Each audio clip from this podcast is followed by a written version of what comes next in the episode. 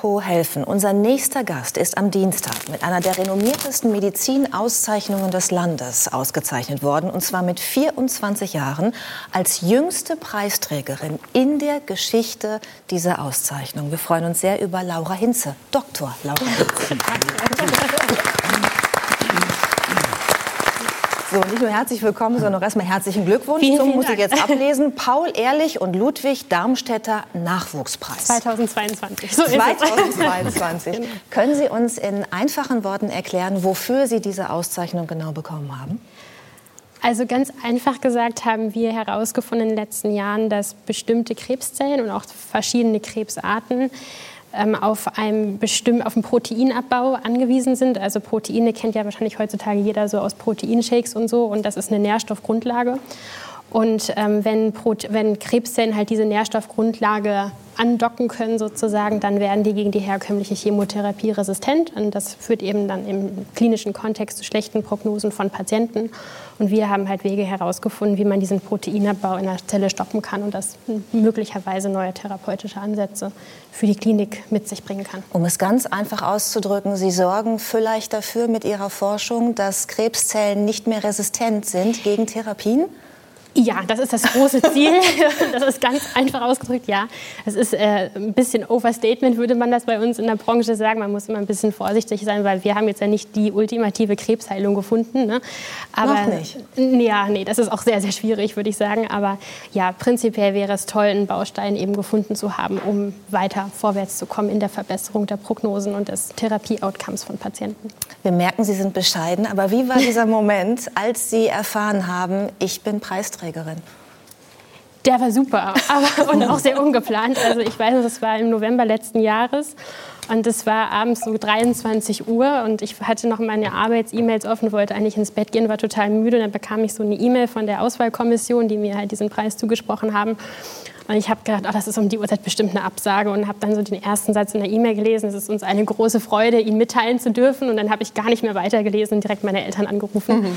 Und dann ist das aus dem Schlafengehen, ist dann nichts mehr geworden. Das habe ich dann auf 4 Uhr morgens vertagt und bin dann mit zwei Stunden Schlaf zur Arbeit gegangen, weil ich mich einfach sehr gefreut habe. Ja, und ebenfalls ausgezeichnet mit diesem Preis, das sagt uns allen jetzt was, sind die, ich sag mal, Erfinder des mRNA-Impfstoffs, BioNTech, die Gründer. Ähm, und äh, wie war das für Sie zu wissen, ich, ich stehe da jetzt auf einer Stufe mit solchen Wissenschaftlern, die sind ja beide schon deutlich älter. Ne? Ja, die haben ihr also- ganzes Leben schon der Krebsforschung gewidmet. Genau, also es- deshalb gibt es ja einen Nachwuchspreis und auch einen Hauptpreis. Und die BioNTech-Gründer haben halt den Hauptpreis 2022 gewonnen. Und das ist natürlich eine große Ehre. Ne? Aber klar, also jetzt ist es natürlich medial sehr präsent, gerade weil es BioNTech ist.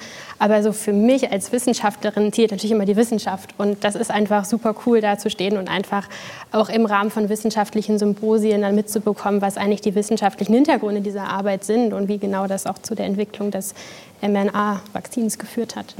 Jetzt sind Sie nicht nur die jüngste Preisträgerin dieses Preises, der am Dienstag verliehen, verliehen wurde. Sie haben auch äh, schon ganz früh Abitur gemacht, nämlich mit 16 Jahren. Also ich habe das mit 19 gemacht. Wann, aber wann warst du denn mit dem Studium denn fertig? Früh. Früh. Ich Weil war, warst du denn fertig und hast sofort dann geforscht und dann hast du sofort gewonnen oder? Weil mit ja, ich 24? habe während meines Studiums angefangen zu forschen. Also Ja. ich habe mit 17 mit meiner Doktorarbeit angefangen und forsche seitdem ich also 17 Jahre alt bin. Jesus. Also ich habe schon so ein paar Jährchen hinter mir 17 war ich- sozusagen. Mit 17 war ich gerade sitzen geblieben. Ja, wie kam es denn dazu, dass Sie mit 16 schon Ihr Abitur gemacht haben? Naja, ich habe in der Schule zwei Klassen übersprungen und habe dann entsprechend halt früher Abitur gemacht. Ja, wie man das halt so macht. Sie erzählt das so mit so einem Schulterzucken. Wie Wie alt waren Sie, als Sie die erste Klasse übersprungen haben? Es war die dritte Klasse, die ich übersprungen hatte. Das heißt, ich war sieben. Und das zweite Mal? Das zweite war die zehnte Klasse. Da war ich, ich weiß gar nicht, wie alt ich da war, zwölf. Ich glaube, es war zwölf. Wie ist das dann äh, für eine Zwölfjährige plötzlich... Äh, 13? War ja irgendwie so, ich weiß, Ja, müsste ich jetzt 12, nachrechnen. 13. Aber auf jeden Fall noch, ich sag mal so, Beginn der Ja, Pubertät. Pubertät, ja. plötzlich Genau. mit so vielen älteren Mitschülern zusammen zu sein. Weil die anderen hatten ja wahrscheinlich nicht zwei äh, äh, Klassen übersprungen oder vielleicht sogar eine nochmal nachgemacht. Ja. Das heißt, man war plötzlich übergeben, äh, umgeben von, von 17-Jährigen. Genau. Und die haben ja durchaus auch andere Interessen vielleicht. Genau, also es war dann halt eine Altersdiskrepanz von zwei bis drei Jahren so im Schnitt. Und für mich muss ich ehrlich sagen, mich individuell betrachtet betrachtet war es ein Segen, weil ich immer mit älteren Menschen besser klarkam, weil die Interessenschwerpunkte einfach andere waren. Und insofern gerade, also als ich die 10. Klasse übersprungen hatte, da bin ich ja direkt in die Oberstufe gesprungen. Ich hatte damals ja noch G8-Abitur. Und da war ja das Kurssystem in der Oberstufe und das war schon ähm, super, weil der Zusammenhalt, den man da so, den ich damals so verspürt habe, der war für mich in der gesamten Schulzeit vorher nicht existent. Und deshalb muss ich sagen, die Oberstufenzeit, wo der Altersunterschied am größten war, war für mich eigentlich die angenehmste Schulzeit. Giovanni, warst du in der Schule auch so gut wie ich? Ja. sehr, sehr, sehr ähnlich. Also ich, ich habe nichts übersprungen und ich musste, glaube ich, auch nicht nachsitzen oder eine, eine Klasse wiederholen, aber es war immer eine Rechnerei für mich, aber nicht Mathe, sondern Rechnerei. Wie viele Zweien brauche ich, um Fünfen auszugleichen? das, das, war meine Rechnerei. Ich pass auf, zwei, zwei Fünfen darf ich in den Hauptfächern und eine Sechs wäre ganz schlecht. Sechs geht nicht, dann musste ich immer mit irgendwie extra Grappa beim Rektor, wenn er essen kam, bei meinen Eltern. Und ich habe alle Tricks ausgepackt. Aber das war tatsächlich, deswegen bin ich Kleber an den Lippen. Sowas ist, passt nicht in meine Welt. Das ist unglaublich. Wie, wie, wie alt warst du, als du dann aufgehört hast? Ich war ähm, auf der Realschule, dann habe ich das Fachabitur gemacht. Hm. Und dann ähm, war ich froh, dass es durch war. Okay. Also wenn man so hochbegabt ist, wie du es ja offensichtlich bist, dann gibt es das ja meistens... will ich vehement bestreiten. Ja? Also wenn man zwei Klassen übersprungen hat, mit 16 Abitur gemacht hat, mit 24 promoviert ist und gerade auch habilitiert, dann würde ich schon sagen, ist eine gewisse Begabung da. Aber es gibt immer einen Bereich, in dem man nicht gut ist. Sehr gut, genau. Welcher ist das bei dir? Ah, gibt es viele. Jetzt ganz, bin ich schon beim Du. Darf ich Du ja, sagen? Ja, na klar, auf ja? jeden Fall. Ähm, Ganz viele. Also deshalb sperre ich mich auch immer so den Begriff der Hochbegabung, weil ich glaube, dass Begabung einfach wahnsinnig vielfältig ist. Und es gibt vielleicht Bereiche, wo ich begabter bin als andere. Das mag durchaus sein, ja. Aber es gibt viele Bereiche, da bin ich deutlich unbegabter als viele andere. Also ich bin total künstlerisch unkreativ. Also geht gar nicht für mich. Bin ich Mathematik in der Schule, Physik in der Schule. Sie ist auch. ein Mensch. Mathematik. Mathematik in der Schule. Also ich meine, ich war jetzt nie furchtbar schlecht, ne? aber ich würde mich da alles andere als begabt bezeichnen. Und also deshalb, es gibt viele Sachen, die ich bin total unsportlich. In der Schule war Sport immer vier oder drei, wenn ich so gut war. Also es ist immer das schlechteste Fach auf dem Zeugnis gewesen. Und ähm, ja, also insofern, es gibt viele Sachen, die ich gar nicht gut kann. Und wie ist das im Studium? Weil ich gehe davon aus, dass du dir da ja was aussuchen konntest mit dem Medizinstudium, was dir liegt. Mhm. Fiel dir das auch so leicht? Wie das auszusuchen, das Studium an sich? Nee, das oder? Studium an sich, fiel dir das auch so leicht, wie dir die Schule gefallen ist? Ja, also ich glaube, da hatte ich schon es etwas einfacher als andere. Also dass ich verhältnismäßig für Prüfungen wenig weniger lernen musste. Also ich will jetzt nicht sagen wenig lernen, ich habe mein Studium schon ernst genommen, so ist es nicht, aber ich, ja, ich habe halt kürzere Zeiträume gehabt vor den Prüfungen, bis ich mich halt vorbereitet habe und habe trotzdem ähnlich gut abgeschnitten. Was ist deine Lernstrategie? Vielleicht können wir was mitnehmen. Meine Lernstrategie ist, ich lese mir was durch, zwei, dreimal und dann kann ich das erinnern. Also, okay, das ist keine Strategie, das ist offensichtlich das, ein Talent. Aber toll, dass es zwei, dreimal reicht. Also, ja. Ja. Ja. Und du kannst es auch gut behalten, weil es gibt ja so viele, die so eine Art Bulimie-Lernen betreiben. Ne? Auch gerade im Studium. Die lernen und direkt vor den Prüfungen knallen die sich das den Kopf. Und eine Woche später ist es aber auch leider schon wieder weg. Also ich meine, das ist ja im Medizinstudium generell das Problem, weil man hat natürlich ein wahnsinniges Fachgebiet und man macht ja im Studium alle Fachbereiche der Medizin einmal durch. Insofern denke ich, sind wir da als Medizinstudenten oder Mediziner generell schon prädisponiert für Bulimie-Lernen.